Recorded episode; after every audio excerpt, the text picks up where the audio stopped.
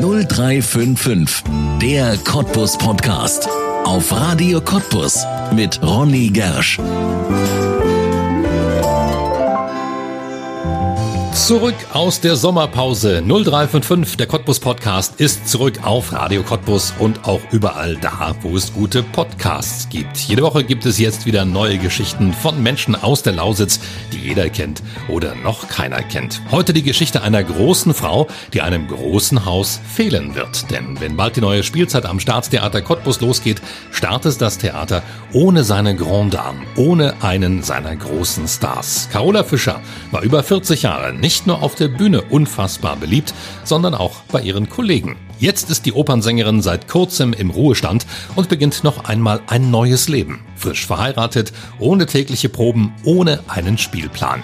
Warum sie dennoch beinahe täglich singen wird, warum die gebürtige Berlinerin nie mehr in ihrer Heimatstadt, sondern in der Lausitz leben will und wie all ihr Wissen über Singen auf der Bühne auch ohne sie weiterlebt, das verrät Carola Fischer jetzt in einer neuen Folge von 0355, der Cottbus Podcast, hier bei uns auf Radio Cottbus. Herzlich willkommen. Carola Fischer, herzlich willkommen in 0355, dem Cottbus Podcast. Schön, dass Sie da sind. Ja, guten Morgen. Ich freue mich auch sehr, bei euch zu sein. Das freut uns auch, insbesondere, weil wir Ihnen ja gleich gratulieren können. Sie haben sich vor kurzem getraut. Herzlichen Glückwunsch. Ja, mit 66 fängt das Leben an ah. und da habe ich mir gesagt, dann versuchen wir es mal. Ah, schön. Haben Sie eine schöne Trauung gehabt?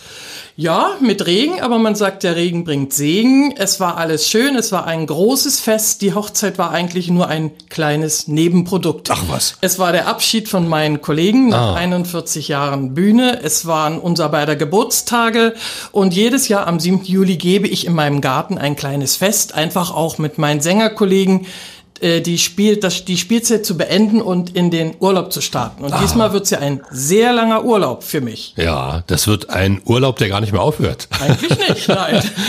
Sie sind von der Bühne gegangen. Das heißt, eigentlich ähm, muss man dazu sagen, ähm, Sie wollten gar nicht so wirklich von der Bühne gehen und Ihre letzte Vorstellung, die hat nicht mal stattgefunden. Was ist denn das für eine wirklich traurige ja, Geschichte. Na, so kann man das nicht sagen. Die letzte Vorstellung eigentlich, die Verabschiedung hätte im Februar sein müssen. Corona ja. hat alles zunichte gemacht. Aber vor circa vier Wochen war es dann doch die letzte hm. Vorstellung der Fliegende Holländer. Und unser Intendant, Herr Merki, wollte unbedingt, Frau Fischer, ich möchte Sie auf der großen Bühne, dass Sie da verabschiedet werden. Ich wollte es eigentlich nicht, weil ich nicht weiß, wie ich emotional da durchkomme, ah. aber es ging gut. Und im Nachhinein muss ich sagen, es war ein toller Abschied, wie ich es wollte. Mit meinem Publikum, mit meinen Lieblingssängerkollegen, mit einem tollen Dirigenten und mit Richard Wagner. Also muss ich im Nachhinein sagen, Danke. Danke, Corona, dass es dann doch noch so gekommen ist. Ja, natürlich wollte ich nie von der Bühne. Ich dachte immer, ich sterbe. Ich bin ja so oft schon gestorben. Aber ähm, ja, das Leben ist seltsam und das Leben ist aber auch schön und ich glaube unbedingt an Schicksal und das Schicksal hat gesagt, so, Alte, jetzt warst du 41 Jahre dem Theater treu ja. und Theater treu zu sein bedeutet ja wirklich für das Theater zu leben. Mhm. Da ist im Nebenfeld nicht allzu viel Platz.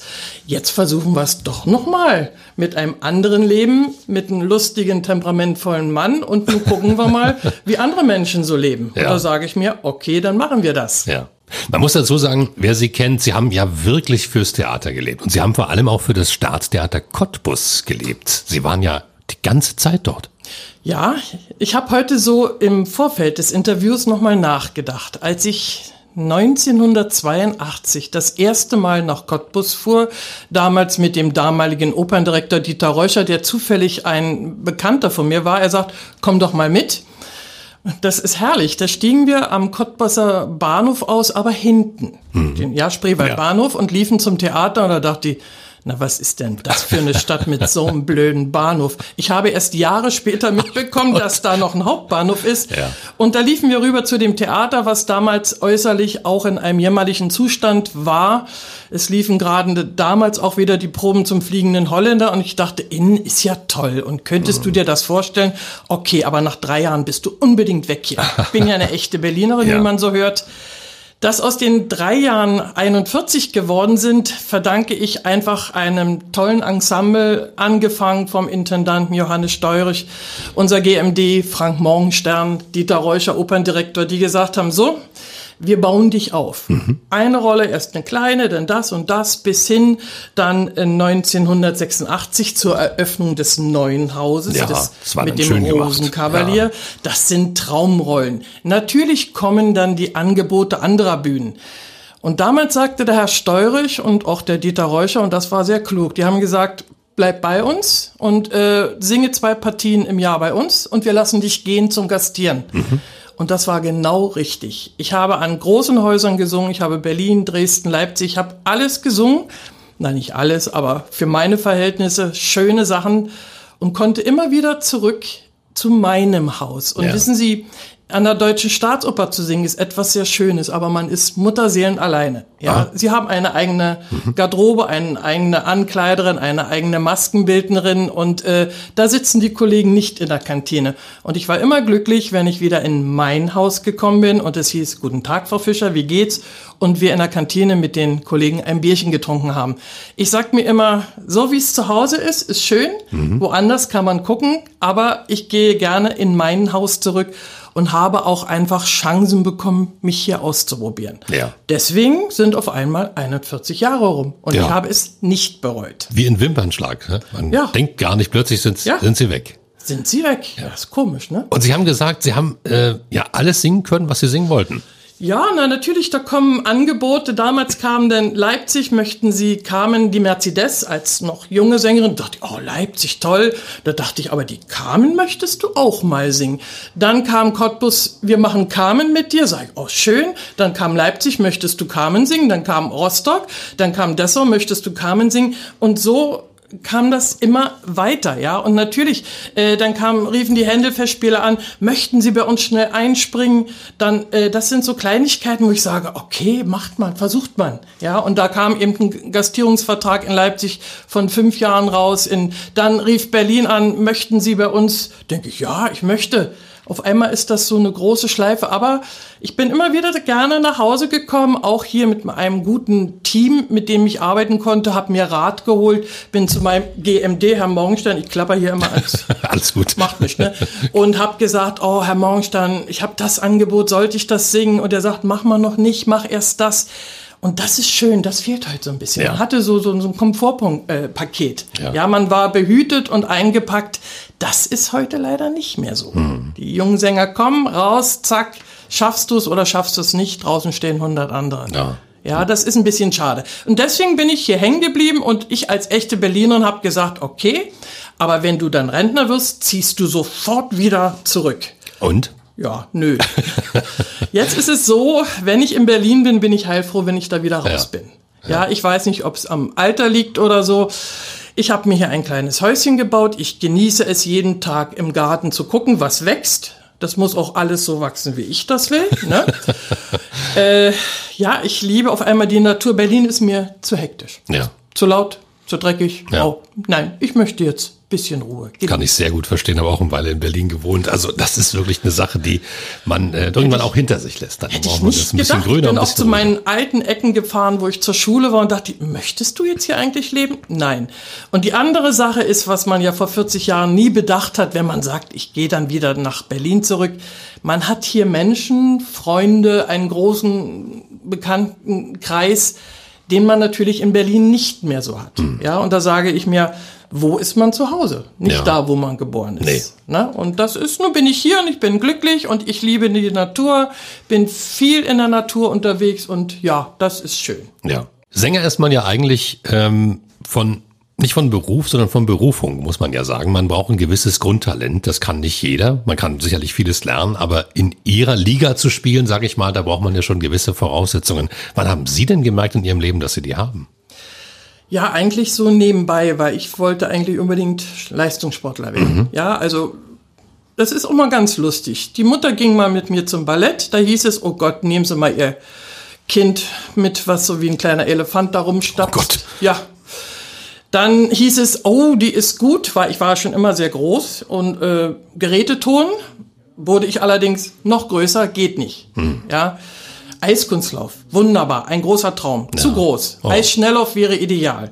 Ja, habe ich dann auch ein paar Jahre gemacht, aber dann habe ich gesehen, wie jemand in der Bande vor mir raus ist, sich die Zähne ausgeschlagen hat, dachte oh. ich, nein. Und nebenbei sang ich immer im Schulchor. Und das Mhm. hieß immer, Mensch, die, die kann oben singen, die kann unten singen, die hört auch schnell und macht schnell. Und dann so dachte ich, ja, singen ist ja schön und kommst auch gut an. Und dann wurde eines Tages gefragt, was wollt ihr denn mal werden? Ja, das wusste ich nicht. Hm. Und dann dachte ich, na mach doch mal singen, versuch das doch mal. Ja. und dann bin ich mit 13 Jahren an die Musikschule gegangen, Friedrichshain, habe dort Klavier, Gesang, Gehörbildung, auch nur als Hobby. Meine Mutter meinte damals, und das war klug, ich versuche meiner Tochter mal alles irgendwie näher zu bringen. Bisschen zu Entscheiden zeigen, muss ja. sie sich selber. Aber ich habe es ihr gezeigt. Und das war richtig. Und da bin ich hängen geblieben. Und äh, Schule war ich so, oh la la, bis mir mal jemand sagte, du, wenn du aber Musik studieren willst, musst du gut sein. Aha, okay. So, also dann habe ich aber gelernt, ganz schnell. Und dann, wie gesagt, sagte die Mutter, gut, du kannst Musik studieren, aber lerne vorher was Richtiges. Also medizinische Assistentin im Bereich Röntgen. Aber das habe ich dann nach einem Jahr geschmissen, weil ich sage, ich will jetzt auch kein zweites Jahr mehr die Lehre. Ich möchte jetzt das machen. Ja. Und bin dann auch mit wehenden Fahnen nach Berlin, habe mich beworben. Im Nachhinein hieß es, ja, die ist so komisch, die muss auf der Bühne gesungen, hat sie zwar schrecklich, Oh aber die ist ja so ein Temperamentsbolzen, Ja. sowas brauchen wir. Ja. Und da dachte ich, jetzt bist du eine Studentin und dann war das ein Vorstudienjahr und danach wurde nochmal gesiebt. Aber ich war letztendlich sieben Jahre beim Studium, es war im Nachhinein meine schönste Zeit des Lebens und immer mehr dachte ich, das ist es. Das ist es, das mache ich, aber im Chor nicht. Bitte dann vorne in der ersten Ah Reihe. ja.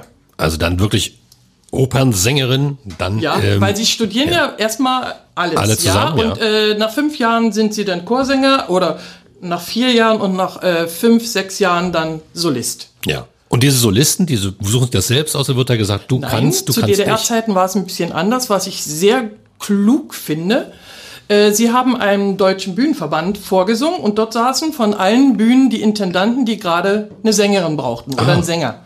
Also die bin, sind dann hin mit ihren Einkaufszettel, ich brauche eine Altistin, ich brauche einen Sopran, ich brauche Ja. einen Bass. Und dann singt man dieser ganzen Kommission vor. Und dann hieß es, wir haben zwei Angebote für Sie, das ist Cottbus und Magdeburg. Und dann dachte ich, ach, Cottbus ist näher an Berlin, ne? Machen wir mal Cottbus. Ja. Dann habe ich ihr vorgesungen, da hieß es alles sehr schön, aber Sie haben, Sie singen so laut und Ihre Stimme ist so groß, singen Sie mal in Berlin vor. Da dachte ich, was soll denn der Quatsch? Dann komme ich nochmal und singe leise. naja, dann haben sie mich genommen. Weil man kann natürlich nach einem Studium nie an eine große Bühne gehen. Man kann schon, aber man sollte es nicht. Ah, okay. Weil wissen Sie, nach sieben Jahren kommen Sie an ein Theater und wenn der Regisseur sagt, jetzt laufen Sie mal von rechts nach links, äh, dann sagen Sie sich, was habe ich jetzt sieben Jahre studiert? Hm. Äh, ist ja alles so komisch.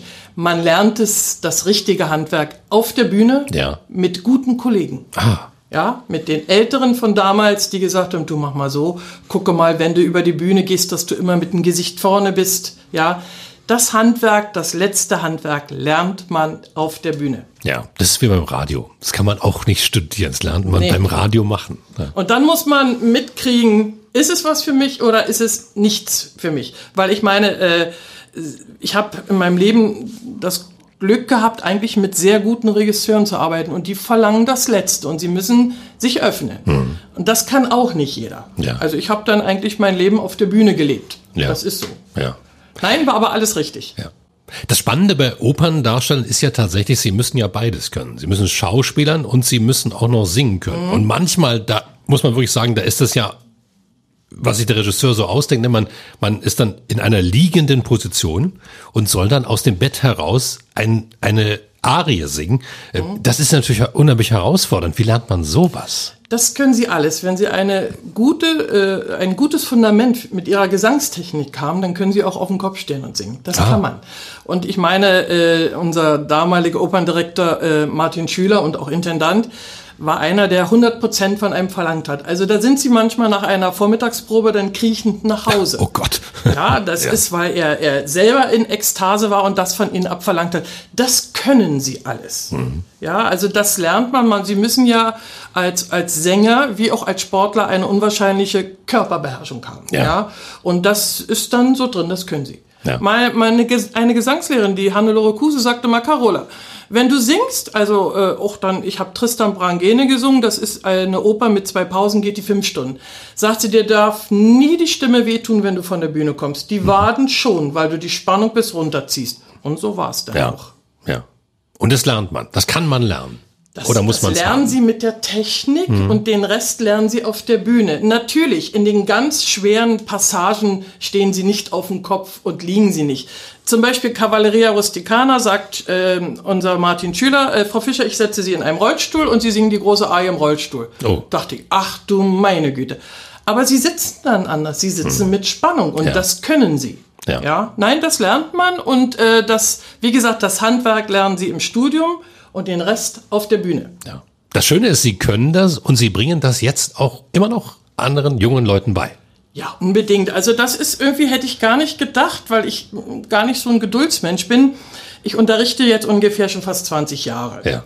Und habe mich aber spezialisiert auf Sänger, also die Profis sind, weil jeder Sänger in bestimmten Lebenslagen kommt in ja, Problemzonen. Also bei einer Frau, wenn sie älter wird, wenn die Wechseljahre kommen, da gibt's immer in der Stimme eine Veränderung. Ja. Und das ist komischerweise mein Punkt, wo ich dann dran rumpople und sie wieder versuche gerade zu biegen. Ja, und äh, ich gelte, glaube ich, auch als strenge Lehrerin, aber sie kommen gerne und es macht mir ungeheuer Spaß und vor allen Dingen, wenn ich dann merke, Mensch, jetzt läuft's wieder, hätte ich nicht gedacht von mir. Eigentlich würde ich dann lieber mit einem Rohrstock stehen, wenn du den Ton jetzt nicht kriegst, kriegst du was hinter die Löffel. Ja. ja?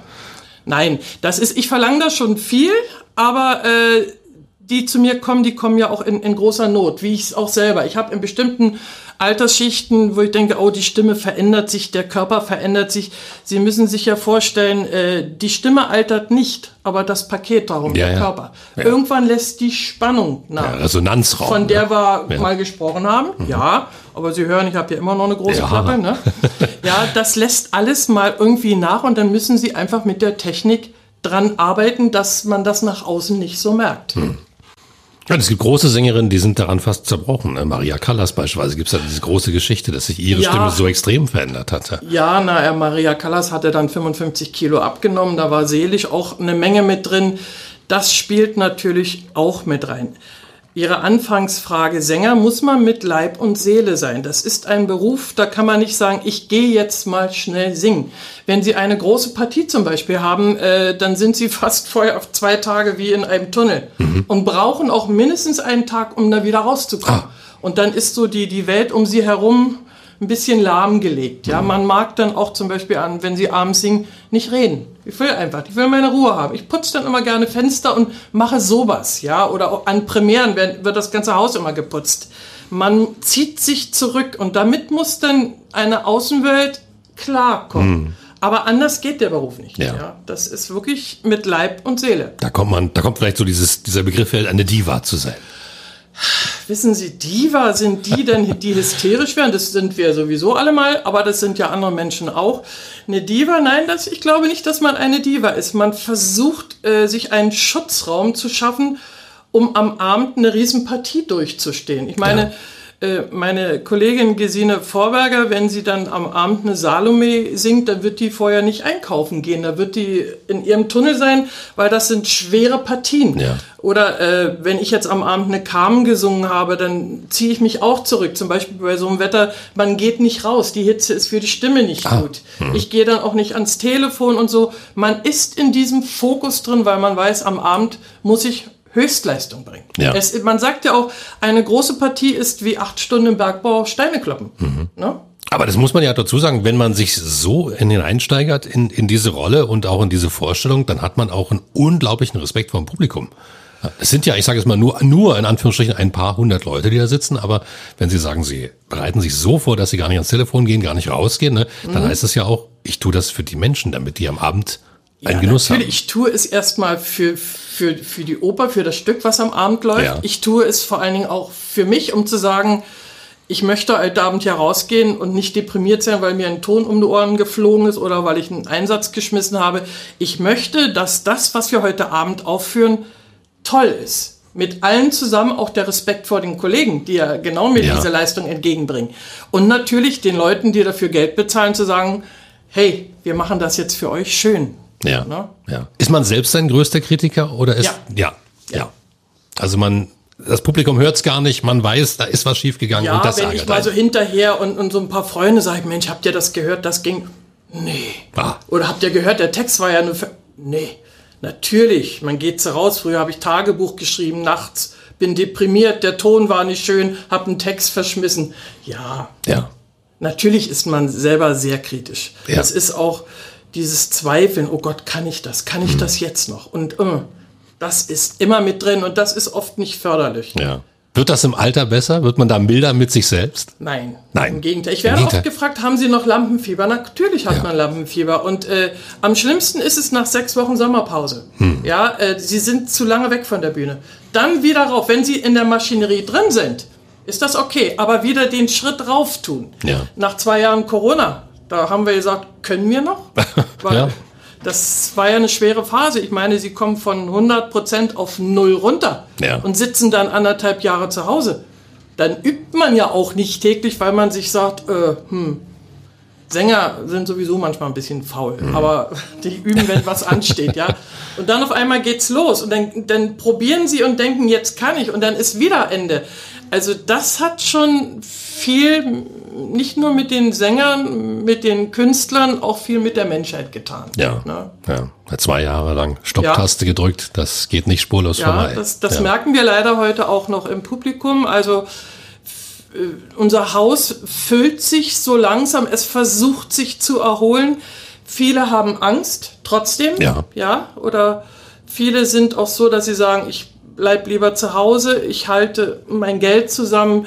Das ist recht schade. Und was da Corona angestellt hat hm. mit den Theatern, das ist also nicht in ein bis zwei Jahren auszubügeln. Ja. Ja, viele haben auch ihre Bequemlichkeit wieder entdeckt, ne? das muss man auch sagen. Naja, ich meine, Fernsehen macht es uns ja auch einfach. Ja. Ne? Wir haben Netflix, ne? Mhm. wir haben Mediatheken und da sage ich mir, oder Bayreuth äh, zeigt ja alles und sagen, gucke ich es mir da im Fernsehen an. Ja, aber zu sagen, wir gehen raus. Ich möchte dieses Erlebnis. Sie kommen ja jetzt langsam. Wieder, ja. ja. Aber ja. Es, das war eine ganz, ganz schwere Zeit. Ja. Nun spielen Sie ja gerade in, in Ihrem äh, Bereich, im Musiktheater, in der Oper, spielen Sie ja nun sehr viele Stücke, die sind auch schon ein bisschen älter. Das sind äh, teilweise natürlich moderne Auflagen, das heißt, die werden moderner gestaltet. Aber die große Herausforderung für uns alle, die wir klassische Dinge tun, also auch fürs Radio, ist ja immer auch wieder junge Leute zu gewinnen. Wie kann man junge Leute für die Oper heute begeistern? Was würden Sie sagen? Ja, das ist erstmal gar nicht so einfach und unser Intendant versucht vieles. Äh, was ich jetzt so in letzter Zeit gesehen habe, was ich sehr gelungen finde und gerade für junge Leute, ist der Orfeo. Nun sagt man ja Orfeo von Monteverdi, oh Gott, ja, das ist so. Die, viele sagen, es könnte langweilig werden. Und er hat irgendwie einen, einen eine Inszenierung geschaffen. Also er hat es nicht inszeniert, aber hat die Leute dafür besorgt. Das wird aufgebrochen. Mit teilweise moderner Musik drin, mhm. gekoppelt mit dem Monteverdi, dem Komponisten, äh, mit einer Jazz-Trompete, mit äh, ähm, Videoclips drin. Also da muss ich sagen, ja, das wäre eine Form, wo ich ja. sage, unbedingt. Ähm, junge Leute kriegt man auch über andere Sparten. Zum Beispiel haben wir einen Theaterjugendclub. Mhm. Wir machen Experimentelles, wo wir sagen, wir machen einen Workshop mit Schauspiel. Kommt ran. Ja, äh, da ist schon vieles. Jetzt als letzte Inszenierung hat Herr Merki eine Carmen rausgebracht. Also ich habe ja nur in meinem Leben sehr viele Carmen gesungen und gesehen. Also als ich mir das angeguckt habe, dachte ich es ja mal ganz anders aufgezogen. Mhm. Das stelle ich mir für junge Leute sehr interessant vor. Also ich muss die mir mindestens auch noch ein, zwei Mal angucken. Ich hätte da noch tausend Fragen. Ja. Ja, also hätte ich gar nicht gedacht, so, so, so vom Psychologischen her. Ja, mhm. wo ich denke, aha, so habe ich das noch nie gesehen. Auch viel mit Video, wo ich sage, so kriegen wir die Leute.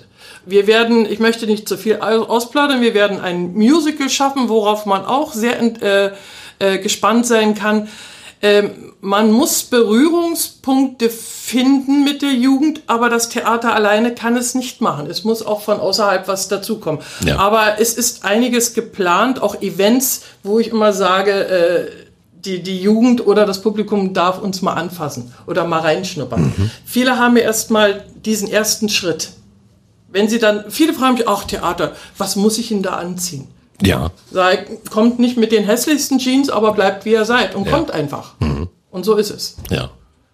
Vielleicht darf man sich aber auch nicht zu viel verändern, ne? dass man eben auch den Zauber erhält, dass es eben auch was, vielleicht was Besonderes ist, das vielleicht auch manchmal aus einer anderen Welt kommen darf. Ja, da, das ist sogar meine Einstellung. Ich sage immer, wenn ich ins Theater gehe, möchte ich das erleben, was ich eben im Fernsehen äh, in HD und Ja. perfekt nicht erleben kann. Ich möchte erstmal den Zauber einer Bühne haben. Ich möchte ein Orchester haben unten und ich möchte eine Beleuchtung und ein tolles Bühnenbild. Ich möchte mal für zwei bis drei Stunden entrückt werden.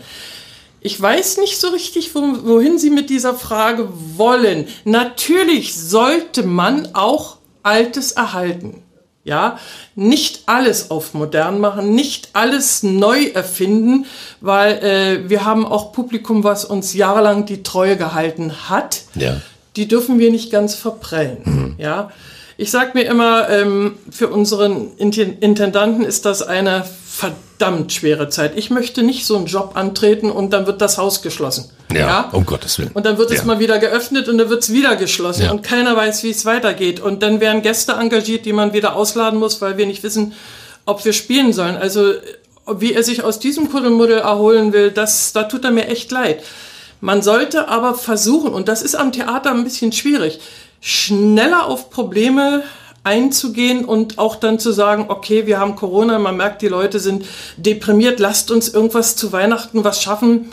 Eine kleine, äh, ich sage immer eine kleine Weihnachtsrevue, irgendwas, dass die mal alles vergessen. Da müssten wir, glaube ich, noch schneller reagieren.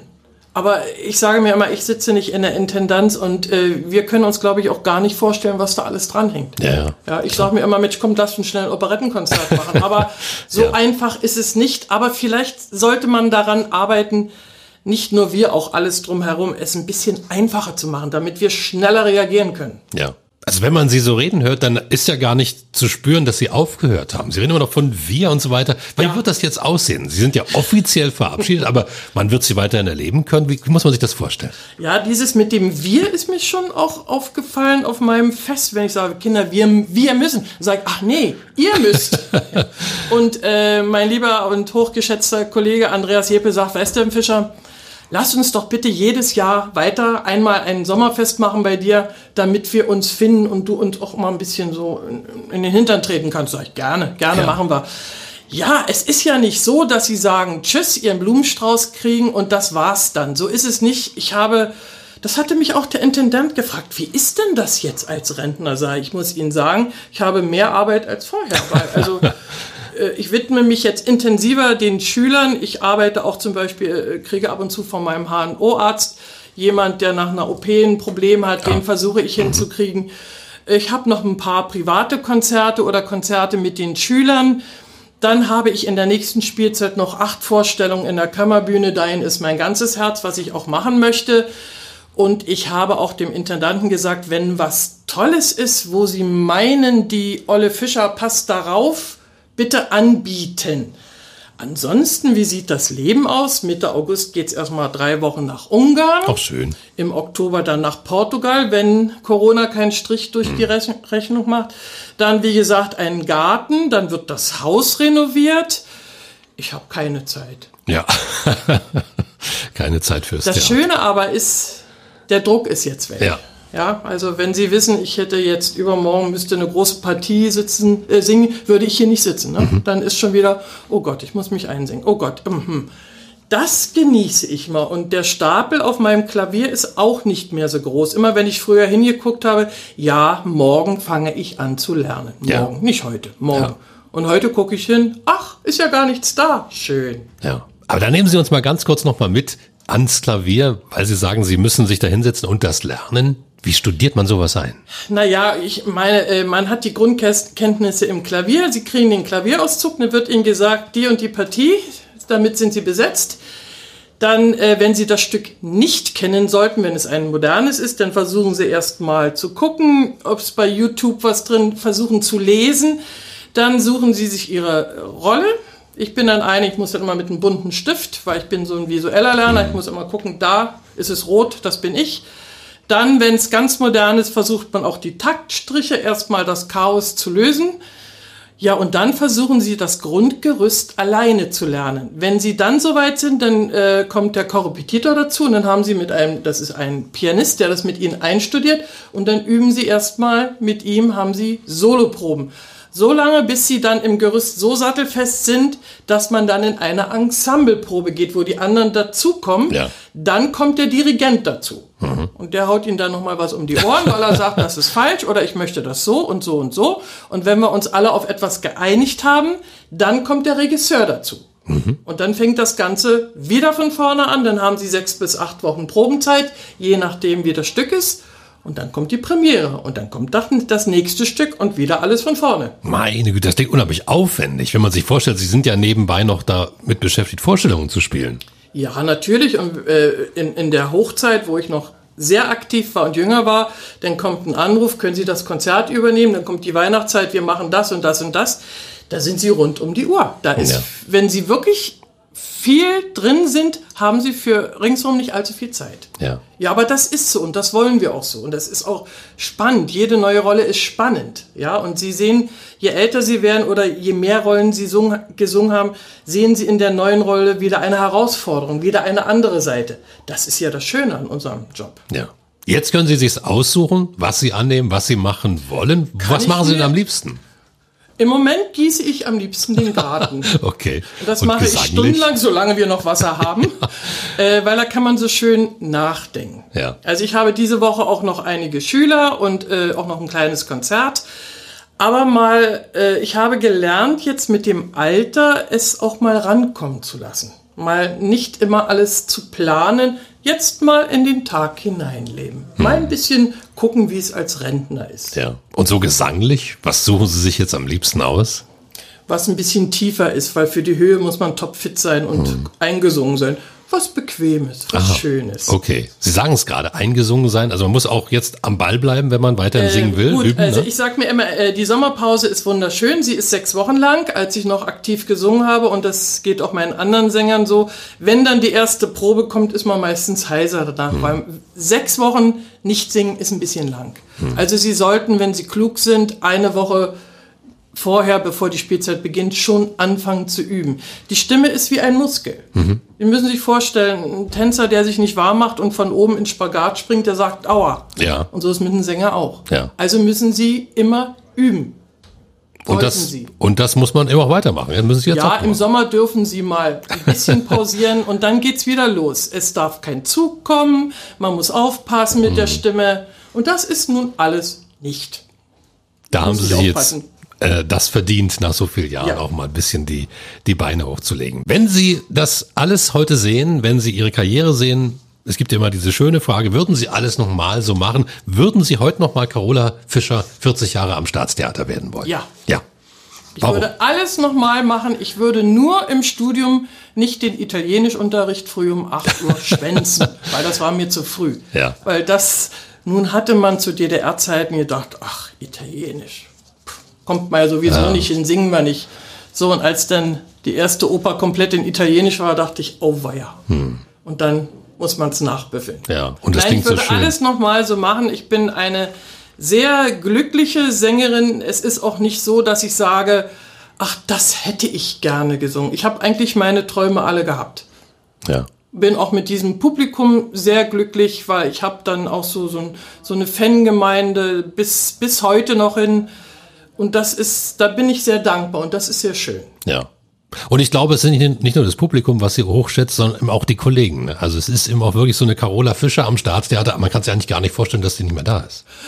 Ja, das haben ein paar Kollegen gesagt. Äh, sie bezeichnen mich als Theaterpferd. Und das ist ein, Das ist ein großes Kompliment, Kompliment. Und wissen Sie, der alte Stamm, das sind dann so, so fünf, sechs Leute aus der früheren Zeit. Wir haben gemeinsam die großen Schinken gemacht. Wir haben uns angeschrien. Wir waren verkracht, aber auf der Bühne waren wir die Größten und haben gemeinsam die schweren Brocken äh, wirklich vollbracht und, und haben gekämpft, aber in, mit einer so großen Fairness und große Erfolge gehabt, das verbindet und das ist schön. Ja, und ich hoffe, dass ich Ihnen etwas fehle. Ja. Das werden sie ganz, ganz sicher, also nicht nur dem Publikum, sondern auch dem Haus. Aber sie bleiben ja zum Glück erhalten, auch wenn sie sich jetzt aussuchen können. Aber ich glaube, das Theater wird schon gern auf sie zurückgreifen. Da bin ich Wir sicher. werden sehen. Ich werde jedenfalls dem Theater treu bleiben, werde lernen, nicht mehr zu sagen wir, sondern ihr. Äh, aber äh, wie gesagt, äh, das, das gehört zum Leben dazu. Das kann man nicht wegschminken. Das ist so. Aber wie gesagt, ich bin mit diesem Leben und auch jetzt mit der privaten Wendung sehr glücklich. Das freut mich sehr. Dann bedanke ich mich bei ja. Ihnen, dass Sie da waren. Vielen lieben Dank für dieses wunderschöne Gespräch. Dankeschön. Ja, ich bedanke mich auch. Ich wünsche Ihnen alles Gute und einen schönen Sommer. Das war 0355, der Cottbus Podcast und du kannst diesen Podcast abonnieren, um keine Folge zu verpassen. Auf radiocottbus.de findest du alle Links zu iTunes, sämtlichen Android-Apps, zu Spotify und auch zu Soundcloud oder du hörst uns als Radioshow. Hier auf Radio Cottbus jeden Sonntag von 10 bis 12 und auch immer montags ab 20 Uhr in der Wiederholung. Mein Name ist Ronne Gersch. Ich bedanke mich auch diesmal fürs Zuhören. Bis zum nächsten Mal.